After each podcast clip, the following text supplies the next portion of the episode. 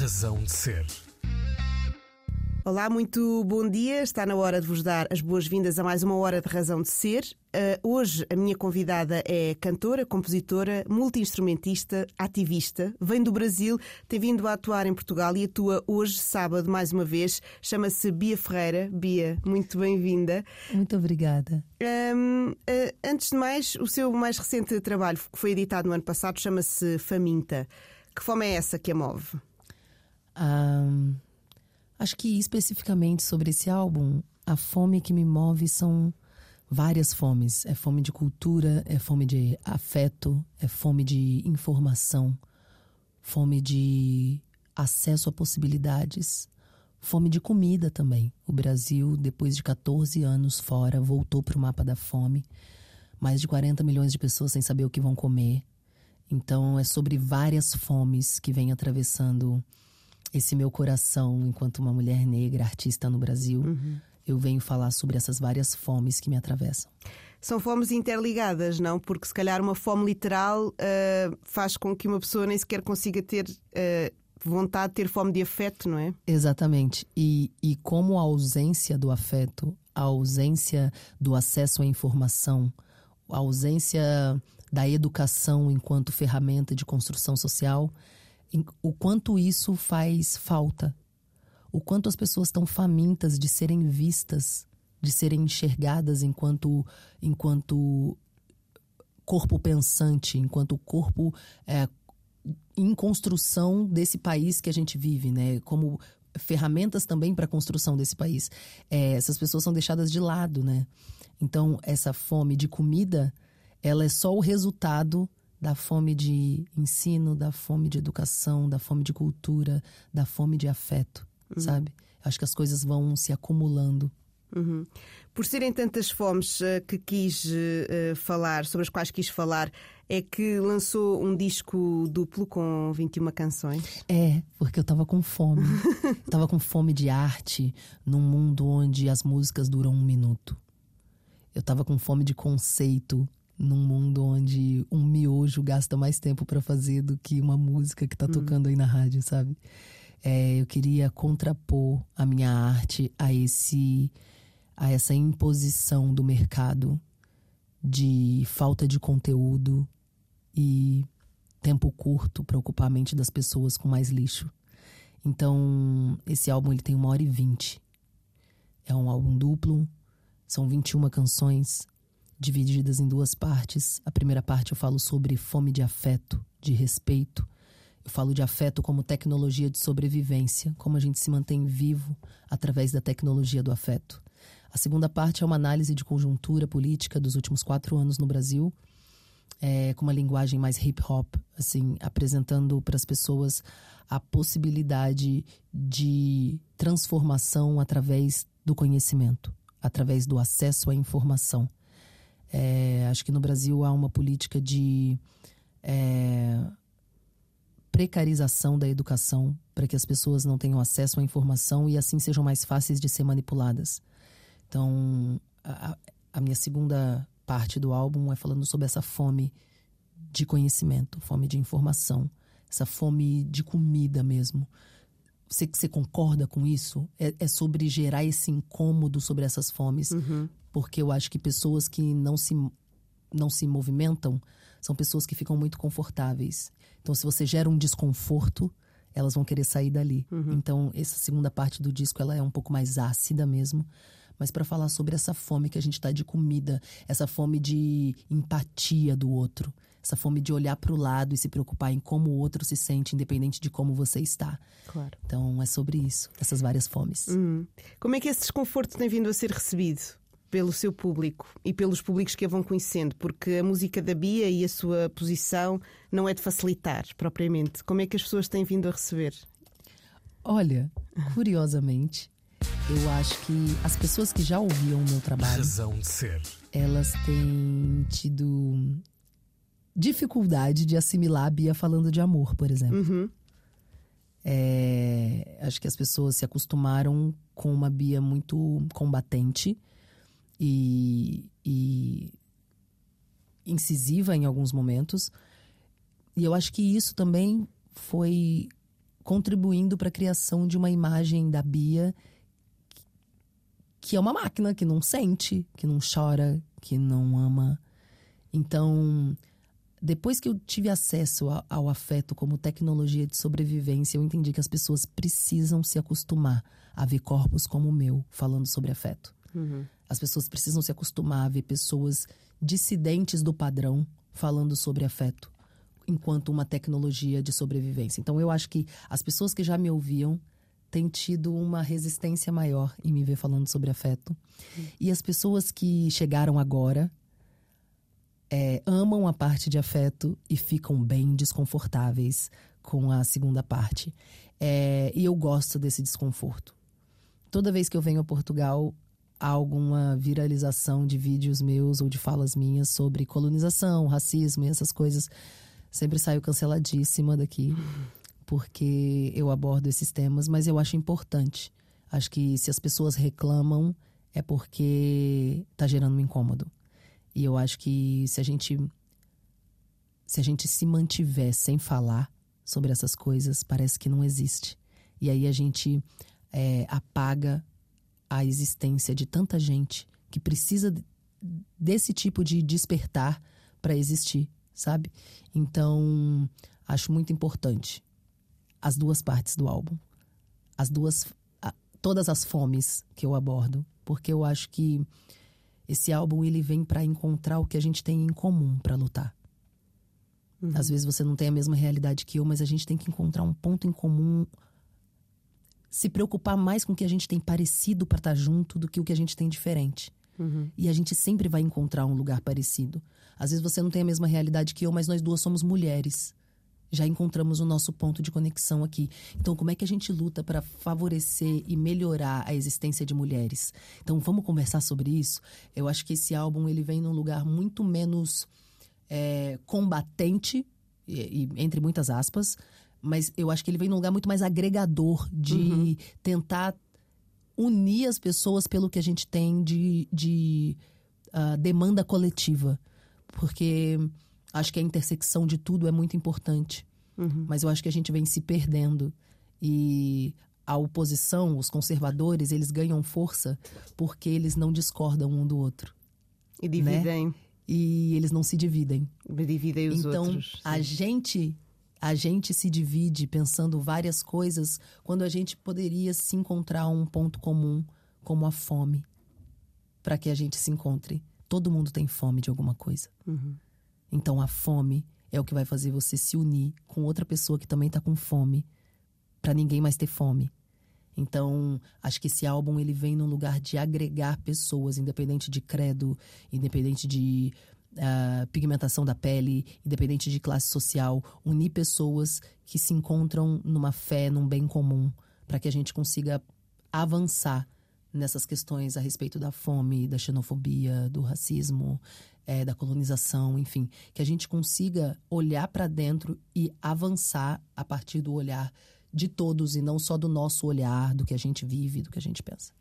Sendo que procurar comunhão numa altura em que há tanta bipolarização é também revolucionário? No Brasil, a gente vive em guerra. A polícia no Brasil mata mais que o exército de Israel.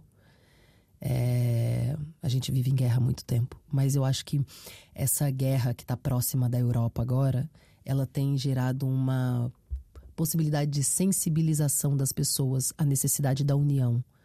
É, isso acontece quando a gente fica com medo da guerra chegar até nós.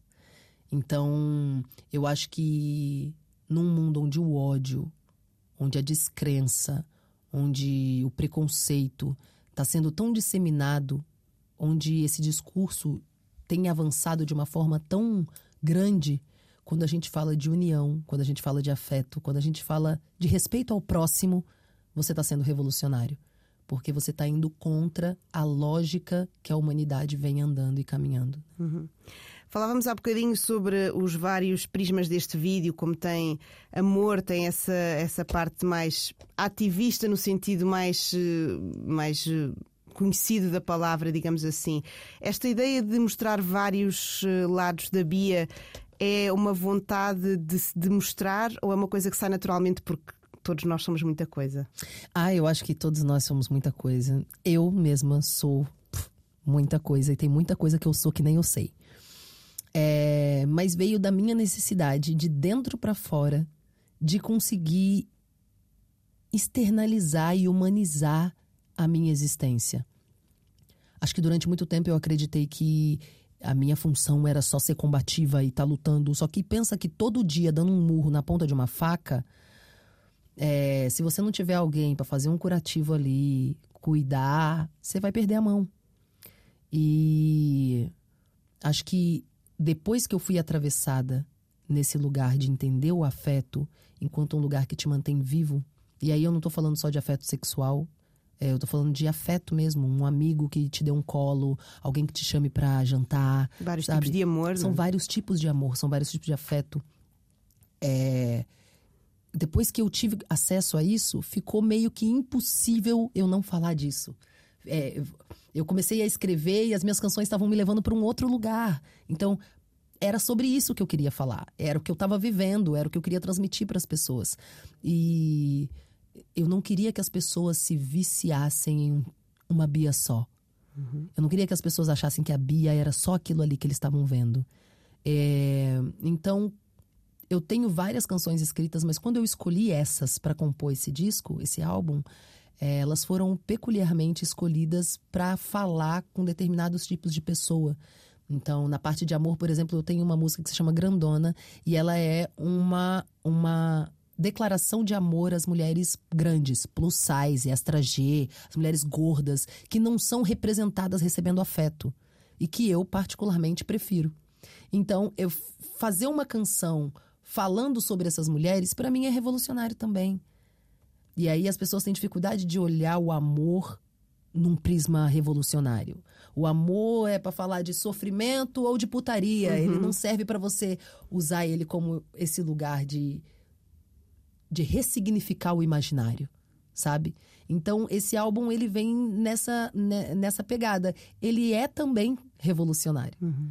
É, não foi quero falar sobre isso, mas foi de dentro de mim foi saindo, eram as, as composições que estavam saindo, e eu entendi que era muito importante abordar esse tema, porque as pessoas não estão habituadas a ver pessoas parecidas comigo falando sobre afeto. Uhum.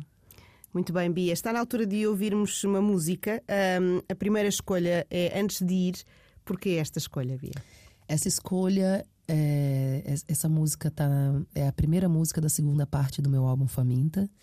E é uma prece, é uma oração pedindo para que eu seja um instrumento da arte, para que meu corpo seja parte do propósito do universo em mim.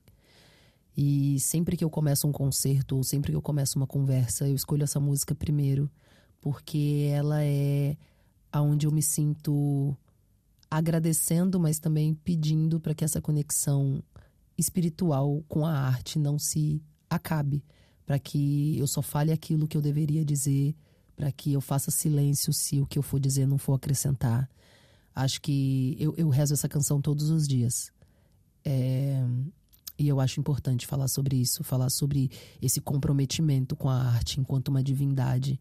É, essa compreensão de que eu só estou aqui porque eu sou um instrumento da arte, porque eu me permiti ser usada por ela para é, disseminar essa, esse tipo de informação e atravessar o coração das pessoas que não é a Bia aleatória que pensa uma parada muito revolucionária, mas que eu entendo a arte enquanto divindade mesmo e eu devo à arte esse respeito. É... Eu morei na rua durante muito tempo.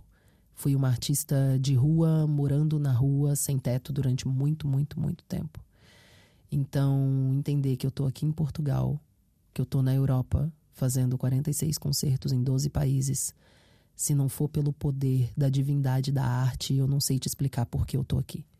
Então essa canção ela é uma oração, não só de para pedir, mas para agradecer pelas possibilidades de caminho que a arte tem me apresentado, é, pela possibilidade de criar um novo imaginário para as pessoas que se parecem comigo, de dizer que sim, é possível para a gente também. Hum. Oremos então com Bia Ferreira e antes de ir, a Bia Ferreira, que é também a minha convidada de hoje na Razão de Ser.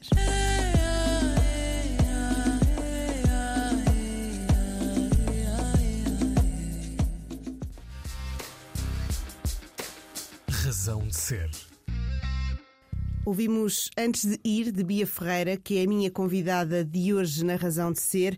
Bia, falava muito desta ideia de oração uh, e de, de, da cultura como divindade, da música como divindade.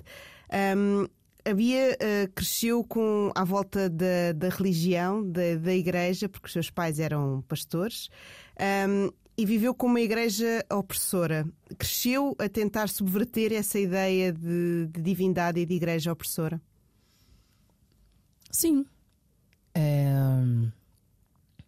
Eu entendo que qualquer religião, seja ela qual for, ela sempre tem a função de oprimir através do medo e da manipulação religiosa um temor a algo superior. É esse algo superior que não gosta de LGBT, esse algo superior que não gosta de negros, não gosta de imigrantes, esse algo superior que não gosta. Então eu acho que eu tenho que falar contra isso aí. Porque eu acho que nenhuma divindade mais democrática do que a arte. Sabe? Uhum. É... Às vezes você ouve uma canção num idioma que você nem sabe o que, que a pessoa tá falando. E você se arrepia. E você chora. E esse é o poder que a arte tem.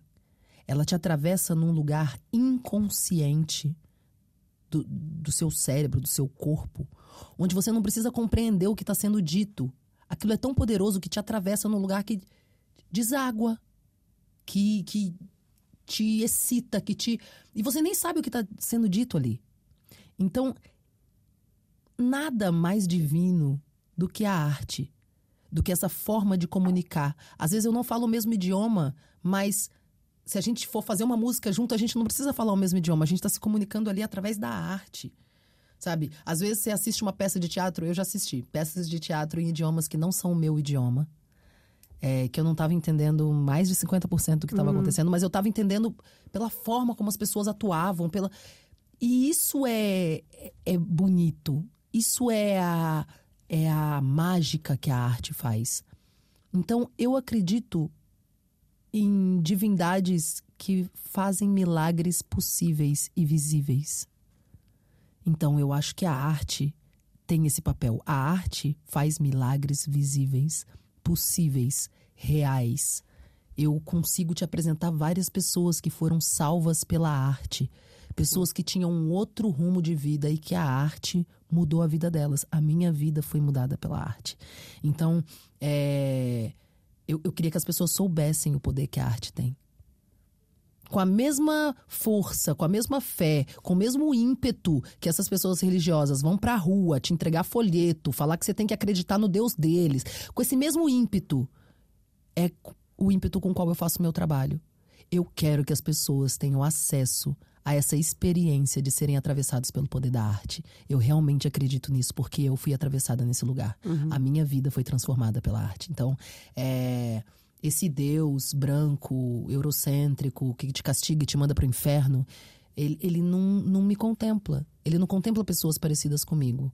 Essa igreja que queimava LGBTs, que tacava na fogueira, que perseguia, que matava, chamava de bruxa não, não me representa, não, não conversa com o, o, a ideia de mundo que eu acredito, sabe? Uhum. E eu acho que a arte ela é mais democrática, porque não importa qual a sua religião, não importa qual a sua cor de pele, não importa qual seu credo, qual sua classe social, ela consegue atravessar o seu coração. Ela é democrática.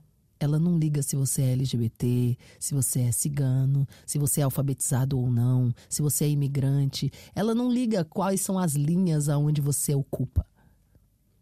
Eu acho que isso me traz um conforto de saber que eu tô do lado certo. Porque a arte não pode ser suprimida. A arte não pode ser proibida. A arte, ela é a expressão mais livre do que é ser divino.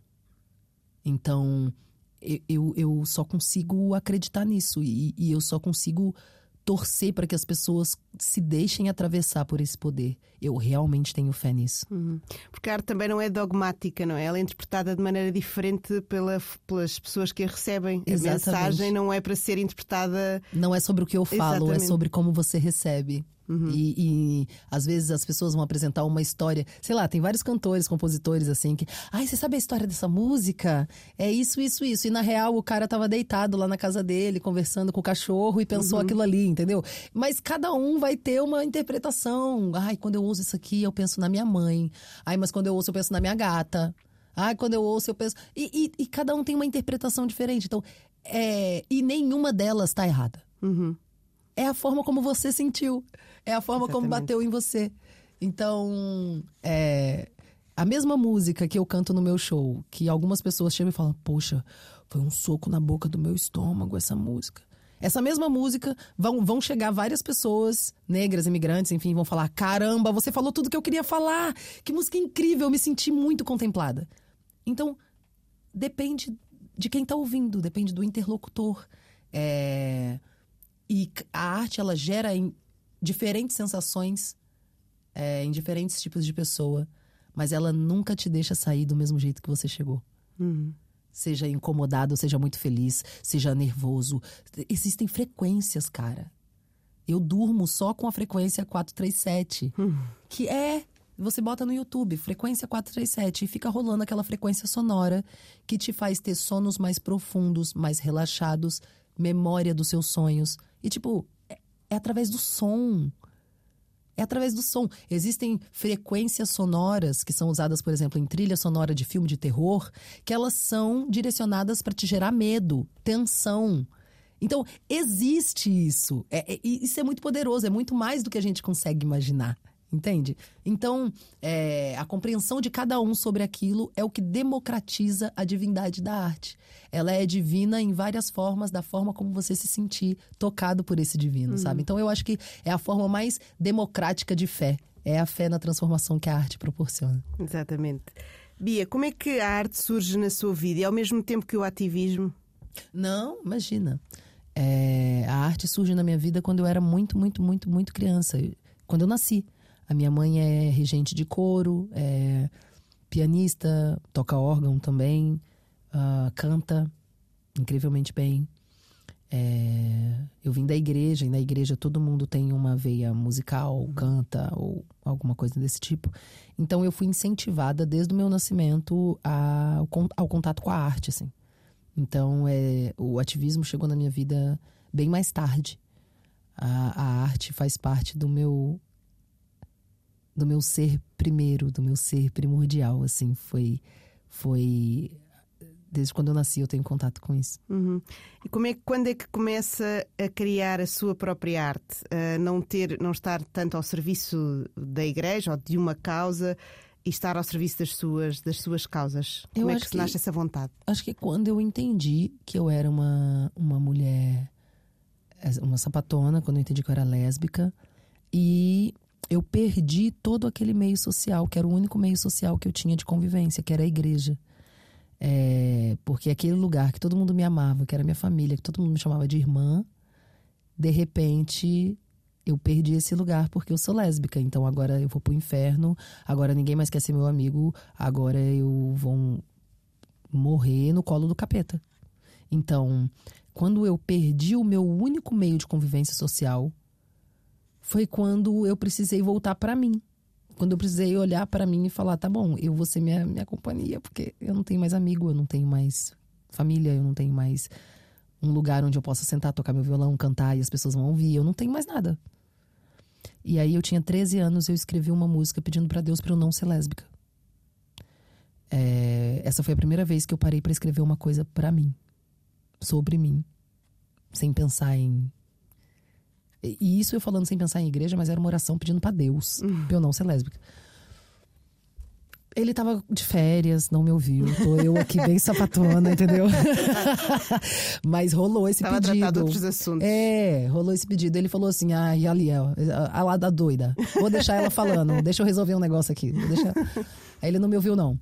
É, mas, brincadeiras à parte, foi a primeira vez que eu escrevi sobre mim porque eu estava querendo falar sobre algo que me atravessava e que eu entendi que a música poderia ser esse lugar.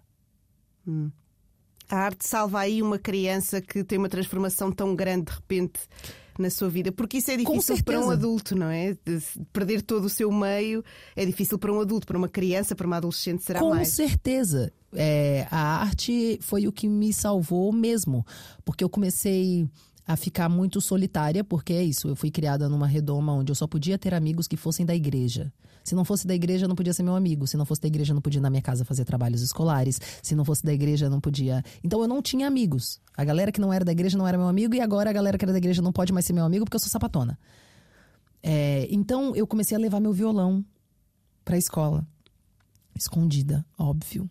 Escondia o violão do lado de fora de casa, dava tchau para todo mundo. Quando eu saía, tava ali no portãozinho, eu saía. É... E aí eu comecei a fazer amizades na escola, porque eu tocava. Aí comecei a me apresentar nos dias especiais da escola. É... A música nunca me deixou ser só. A música nunca me deixou ficar sozinha. Então eu tive esse período de solidão, é... desse abandono, assim, da minha primeira, do meu primeiro meio social mas a arte nunca me deixou ser só. Eu sempre tive pessoas em volta de mim porque eu tava querendo fazer uma peça de teatro, porque eu tava querendo cantar, porque eu tava querendo levar o violão pra escola, tocar na fanfarra. Então, a arte sempre me aproximou as pessoas. E desde quando eu perdi esse meio social, eu nunca mais fui só. Uhum. Então, a arte sempre me acompanhou nesse lugar também. Isso é muito poderoso de se dizer, é, não é? Sim. Um, como é que dessa, dessa parte de, de ter uma, a música quase como uma rede de segurança, não é? Porque, porque foi nesse, nesse caso. É meu escudo, é meu escudo. Ela continua a ser o seu escudo, mesmo sendo agora a sua profissão. Olha, eu. Eu acho que se não fosse a arte, eu não falaria metade das coisas que eu falo. Hum. Acho que a arte me dá um poder, me dá um espaço de fala, uma liberdade artística para me comunicar que, por exemplo, um... outras pessoas não teriam. Que, por exemplo, se você trabalha numa empresa, sei lá, secretária administrativa, e você vê uma situação de racismo, você não vai levantar e falar assim, seu branco racista, blá, blá, blá. você não pode fazer isso. Você vai perder seu emprego, você ainda vai sair por justa causa, não vai receber nada, sabe? Sim. Eu posso subir no palco e falar. E aí, compreendendo isso, eu entendi que tem muita gente que se sente representada quando eu falo, porque eles não podem falar em vários espaços onde eles ocupam. É, então, a arte me deu, inclusive, a possibilidade de falar. Dona Conceição Evaristo é uma escritora, pensadora, intelectual brasileira incrível. Ela fala. Tem uma frase dela que. Eu, eu vou ter que tatuar essa frase em algum uhum. momento, porque eu falo muito ela. Falar estilhaça a máscara do silêncio. E eu gosto muito dessa frase, porque é quando eu consigo interromper essa política de silenciamento contra pessoas parecidas comigo. É quando eu consigo só subir e falar. Acho que talvez eu não falaria se eu não tivesse essa possibilidade, assim, se, eu, se não fosse a arte. E agora, nesse show novo de Faminta, eu tô me experimentando num lugar que é extremamente novo. É, Faminta, eu já tô fazendo a tour Faminta no Brasil, mas aqui na Europa eu ainda não estreiei essa tour. Então ainda tô terminando a tour do disco anterior uhum. para fazer a partir do ano que vem a tour de Faminta. E é um show onde eu não toco. Eu não toco nada. Eu não toco violão, eu não toco piano, eu não toco nada. Eu tenho uma banda que me acompanha e eu não toco. E foi muito difícil tomar essa decisão. Porque o meu violão é meu escudo. Eu acho que se eu estiver sentada tocando um violão, eu posso falar o que eu quiser, qualquer coisa, nada vai me atravessar, nada uhum. chega até mim. Eu sou super poderosa porque eu tenho um violão. E aí me experimentar sem nada na minha frente, nada para me esconder atrás. É como aqueles pesadelos de ir nua para a escola, né? Tipo, não tenho nada. E agora? Eu vou falar eh, como é que eu vou me posicionar. O que, que eu faço com essa mão, que normalmente tá tocando? Tá, eu seguro o microfone. E essa aqui? Eu vou fazer o que com ela? Ela vai ficar aqui? Ela vai fazer. Eu vou botar para trás? O que, que eu vou fazer com isso aqui? Como é que eu vou. E aí eu fui me experimentando nesse lugar novo. Que foi quando eu entendi a arte é... enquanto um lugar onde eu possa ser livre. E não enquanto um lugar onde eu preciso de um escudo para fazer. Então a arte sempre foi meu escudo. A arte sempre foi o meu lugar de refúgio. A arte sempre foi minha companheira, que não me deixa sozinha de jeito nenhum. É... Mas ela nunca pode ser um lugar onde eu tenha medo. Então, para mim foi muito difícil quando eu tomei a decisão de vou cantar sem tocar nada. Meu Deus, perdi meu escudo. Meu Deus, e agora? E agora? Quando na verdade eu ganhei um escudo maior, que é a possibilidade de me locomover no palco, de não estar tá parada, a possibilidade de conseguir me conectar com mais pessoas do que aquele ponto de visão uhum. é, parado me proporciona, a possibilidade de me experimentar num lugar de movimento. É... Nossa, muita coisa, muita coisa. Muita coisa. Então, a arte é meu escudo? É meu escudo. Mas ela tem sido um escudo para que eu experimente a liberdade também é de um estar nesse palco. É um sabe? escudo trampolim também, né? É isso. é um escudo transparente também. Hum. Para que as pessoas consigam me ver sem que eu. Sem que eu. Sem que eu pareça num lugar de bloqueio com essas pessoas que acompanham a minha arte a arte é um escudo, mas ela é bem transparente, bem fininho, para que a gente se sinta bem próximo ali. Uhum. É, é, um outro lugar. É... E acho que só, é só no palco também. Depois que eu desço do palco, é um... a gente é igual, assim. Estamos ali trocando uma ideia, tomando um, um, café, um qualquer coisa. Eu não bebo uhum. álcool, mas qualquer coisa, enfim, um suco. Uh, eu, eu entendo que é só naquele momento ali. É tipo, subiu no palco, vai cantar, é, acabou, pronto, acabou. Muito bem. É, é, um, tipo assim. aqueles pequenos milagres, não é? É, são pequenos milagres. Todos os dias, pequenos milagres. Muito bem. Bia, um, já vamos falar sobre os, os concertos, uh, o que vai dar cá e depois esses no futuro. Sim. Uh, mas antes é, é hora de ouvirmos uma nova, mais uma música, mais uma das suas escolhas. Agora vamos para Afrofuturo de Ellen Oléria. Porquê esta escolha? Nossa, primeiro porque Ellen Oléria é uma das musas de inspiração do meu trabalho. É, ela é a primeira cantora negra que foi para a TV brasileira e apresentou sua esposa. Olha, é minha esposa e apareceu lá no nominho embaixo, esposa. Foi a primeira vez que eu vi que era possível é, ter uma esposa e ir pra TV. Hum. Assim, é, eu, eu, me vi representada. E já pulei muro de teatro hum. para assistir show dela porque eu não tinha dinheiro. É, e a arte que ela produz, a forma como ela compõe, a voz dela que é eu acho que é uma das vozes mais bonitas que eu já ouvi na minha vida cantando, assim. Ela é fenomenal. É, e essa canção me acompanhou durante muito tempo da minha vida. É, Afrofuturo é sobre você, a partir do passado, construir imaginário para o futuro no presente. Então, poder profetizar as coisas que você quer viver, poder criar a possibilidade de imaginar, porque nada só acontece aquilo que você imagina. Se você não pode imaginar, aquilo não acontece, porque você nunca imaginou. Uhum.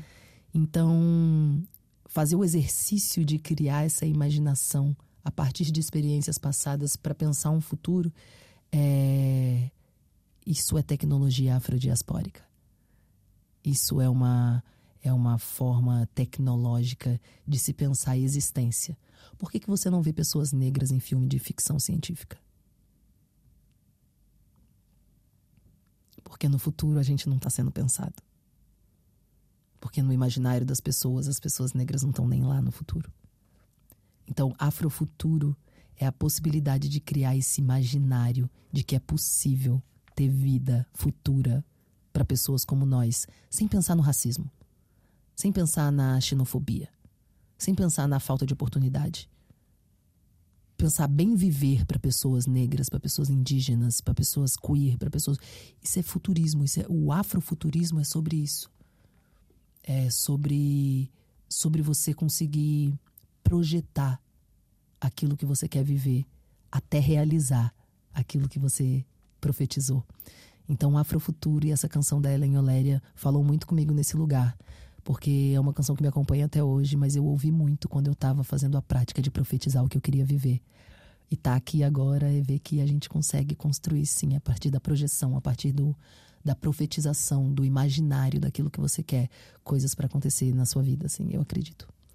Acreditamos. Bia Ferreira é a minha convidada de hoje na Razão de Ser e escolheu para ouvirmos agora Afrofuturo de Ellen Oléria.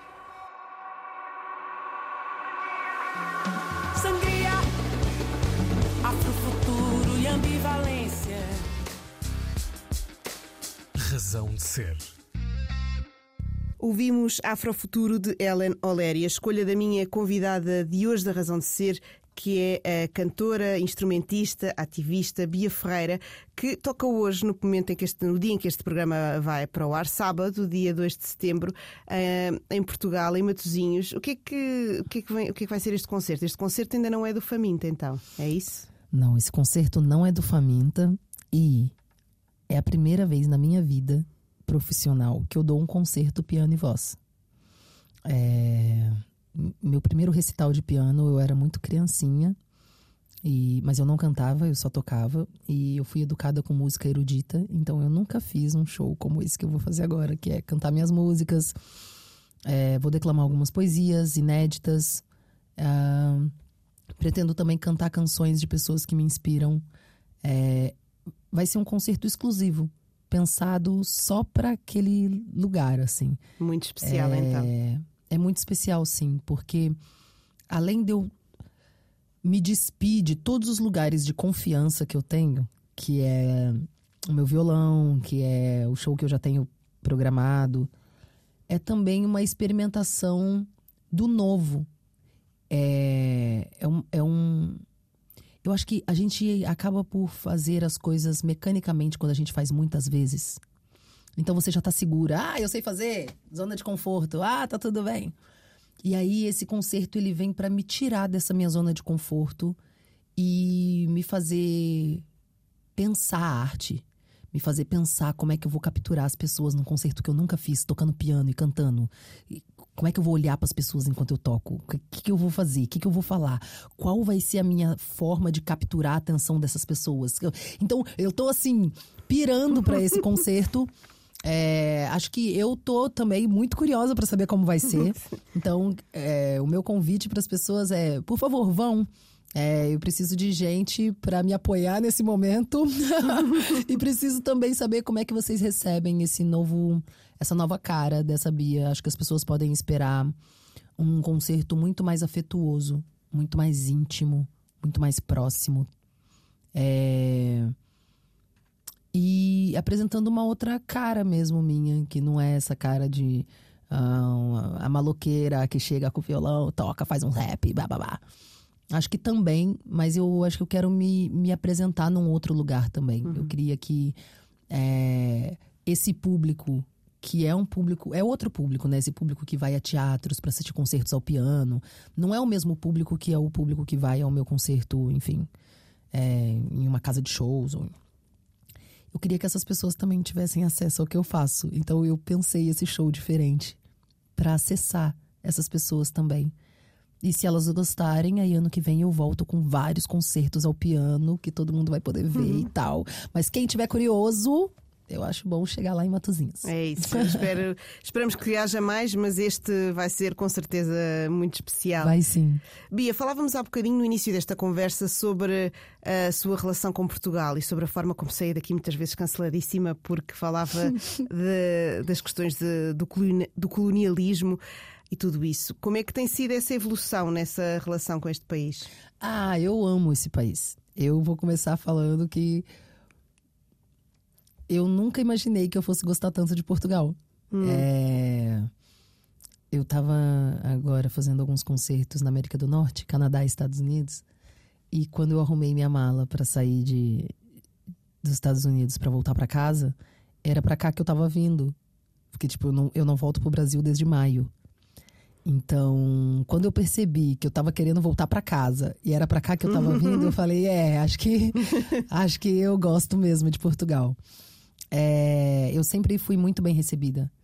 É, sempre tive um público muito atento, muito assíduo aqui, desde o meu primeiro concerto aqui. É, e eu tento retribuir também todas essas formas de afeto que eu recebo. Uh, e, e sinto que se eu só chegasse para cantar música brasileira e fosse embora, todo mundo ia amar, entendeu? Eu acho que o que incomoda mesmo é o discurso que a gente traz, que levanta dentro das pessoas aquilo que eles mais tentam esconder, que é o preconceito, que é a xenofobia, que é o racismo, que é aquele desejo de manutenção dos seus próprios privilégios, que é aquela falta de empatia. Então, toda vez que eu vou a algum programa de TV, que eu vou a algum programa de rádio, que eu abordo qualquer tema parecido com esse, racismo, colonização, xenofobia. Nossa, é como se a Bia Ferreira que está trazendo isso para Portugal. Isso não existe. não existe. É ela que está trazendo para cá. Então, é, entendendo isso, eu acho que a minha passagem por Portugal só foi boa quando dá uma confusão dessa. Porque se eu tiver passado por Portugal e ninguém se incomodar, é porque eu não fiz meu trabalho direito. Então, dessa vez já rolou um bafafazão aí na internet por causa de uma fala minha sobre colonização. E acho que bom. Que bom que a gente está gerando esse tipo de incômodo, porque pessoas incomodadas não ficam paradas no mesmo lugar. E que bom que o que eu falo tem conseguido alcançar, inclusive, os públicos que pensam diferente de mim.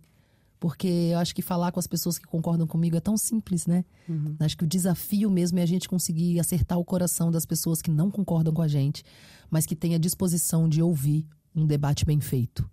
Então, eu não me eximo de debates bem feitos. A gente não, a gente não tem a obrigação de concordar com a mesma coisa. Contanto que você tenha argumento para me convencer do seu do, do, seu posicionamento. Eu sempre vou ter argumentos para te convencer do meu. Uhum. Então, acho que encontrar essas pessoas, as que estão dispostas mesmo ao debate, eu acho enriquecedor. Agora, aquelas pessoas que se escondem atrás de um computador e ficam destilando ódio, xenofobia, racismo, falando várias, xingando minha mãe, minha família, falando que vai me matar. Olha, descobri com meu amigo Luiz que aqui em Portugal as pessoas têm muito mais o hábito de usar o computador para falar, mas se passar na rua vai me dar bom dia, sabe? Uhum. Bom dia. Exatamente. é isso mesmo. Então eu não tenho mais medo, tá tudo bem. bem. Bia, uh, além de Portugal, tem passado, como dizia, por muitos sítios. Falávamos antes desta entrevista em off que uh, no ano passado atuou em 12, teve 12 concertos na Europa, ou 18? Foram 18. 18 uhum. e agora são 46 é uma diferença muito grande de um ano para o outro. Como é, como é que é lidar com isso? Porque também é um impacto muito grande na sua vida, não é? De tour, de movimentações. Olha, eu nunca pensei na minha vida que eu fosse viajar para fazer 46 concertos fora uhum. do Brasil. Nunca na minha vida, nunca. No meu sonho mais bonito. Eu não imaginei. Eu realmente não. Não, não tinha essa referência para eu poder falar, ah, é possível.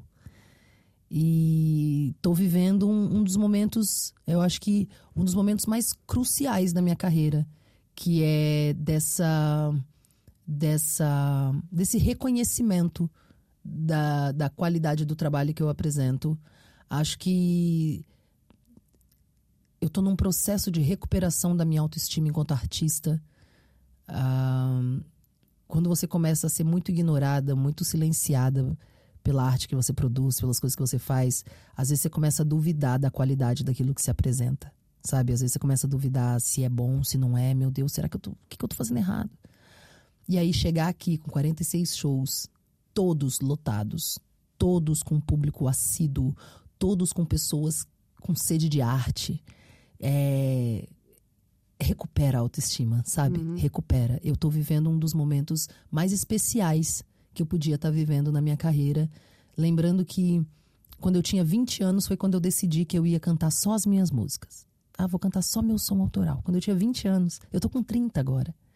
É, e aí ver que nesse curto espaço de tempo a gente conseguiu avançar para lugares que eu não imaginava ser possíveis. Agora eu fico até com medo do que eu posso sonhar, uhum. sabe? Porque eu cheguei num lugar que eu não imaginava que era possível. Aí agora eu falo, tá bom, então muita coisa é possível. Eu posso pensar um monte de coisa uhum. aqui. E isso tem me, tem me alimentado também num lugar muito bonito. Uhum. Então, eu vejo essa, esse crescimento é, do meu trabalho aqui na Europa é, enquanto uma construção mesmo. Acho que desde 2019 eu venho todos os anos é, sempre sou convidada para fazer concertos, sempre recebida com muito afeto nos países onde eu, eu chego e sempre muito bem amparada. Eu tenho o Luiz e a sua aqui em Portugal, que são, assim, meus anjos da guarda para qualquer coisa que eu precise e fora daqui também. Então, eu me sinto acolhida, eu não me sinto sozinha. Hum. É, e aí, entender que esse meu processo de fazer todos esses concertos, de conseguir é, o respeito das pessoas fazendo música brasileira sem mostrar a bunda, isso é muito, hum. é muito é muito. É muita coisa. Ser uma mulher negra sem hipersexualizar o seu corpo e ser reconhecida com arte. Isso é muito para mim. É muito mesmo, assim. Eu sou muito grata. E entender que eu não fiz nada sozinha. Que se não fosse a insistência do Luiz, da Sul, se não fosse a, galera que me ouve aqui, que pede pra eu vir, se não fosse o pessoal que lota os shows que eu faço, sempre sold out, sempre as pessoas com vontade de, de, de mais. Acho que se não fosse essa construção coletiva, talvez eu não chegasse hoje é, com 46 shows em 12 países pela primeira vez na minha vida. É, acho que a arte, mais uma vez, me surpreendeu num lugar muito poderoso. Então, acho que a diferença que há é no aumento de pessoas sensíveis ao que eu apresento. Acho que a primeira vez que eu vim e eu falei sobre racismo foi a coisa mais absurda. Hoje em dia, quando eu venho e falo sobre racismo, eu encontro várias pessoas aqui de Portugal, nascidas aqui, que são negras, que sabem que o racismo existe, que falam: que bom que você está falando. Então, acho que agora eu consigo encontrar uma comunidade de afeto é, que fortalece a necessidade das falas que eu trago. É, e isso tem sido muito bonito também, em todos os lugares onde eu tenho passado. Estou vivendo uma experiência muito gostosa. Hum. Muito bem. Havia muito mais uh, para dizer, uh, Bia, mas acho que esta também é uma bonita mensagem para, para terminar a nossa conversa, que vai terminar com música e com tecnologia afrodiaspórica. Porque esta escolha para fechar? Ah, porque. Porque essa música ela fala sobre várias cenas dos últimos quatro anos da política no Brasil. E ela tem um chamado para que as pessoas se levantem contra qualquer forma de opressão, para que as pessoas destruam essas ideias conservadoras de opressão impostas a nós, para que as pessoas não se calem. Então eu acho que essa é uma mensagem que eu gostaria muito de trazer, porque a minha função é levantar a bandeira da arte. E antes dessa, dessa canção, eu gostaria de declamar uma poesia que fala: que levantando a bandeira da arte eu sigo. Eu vivo de arte porque é onde eu me abrigo. Eu moro numa melodia, num canto bonito. Eu me restabeleço quando eu ouço um assovio. Música é dose de vida. Se aplica. Não tem contraindicação. Só não toma clororquina. Tome arte. Direto na veia. É a receita para se manter inteiro e não pirar sua cabeça. Eu trago rajada de cultura para fazer seu coração bater. Com arte e conhecimento a gente vai vencer. É rajada de cultura. É um tiro de poesia. A arte salva e cura. Fez isso na minha vida. Bia Ferreira, acho que não há muito mais a dizer. Muito obrigada, Bia, por tudo e por esta conversa. Tecnologia Afrodiaspórica fechar esta conversa uh, e esta salvação com Bia Ferreira. Muito obrigada.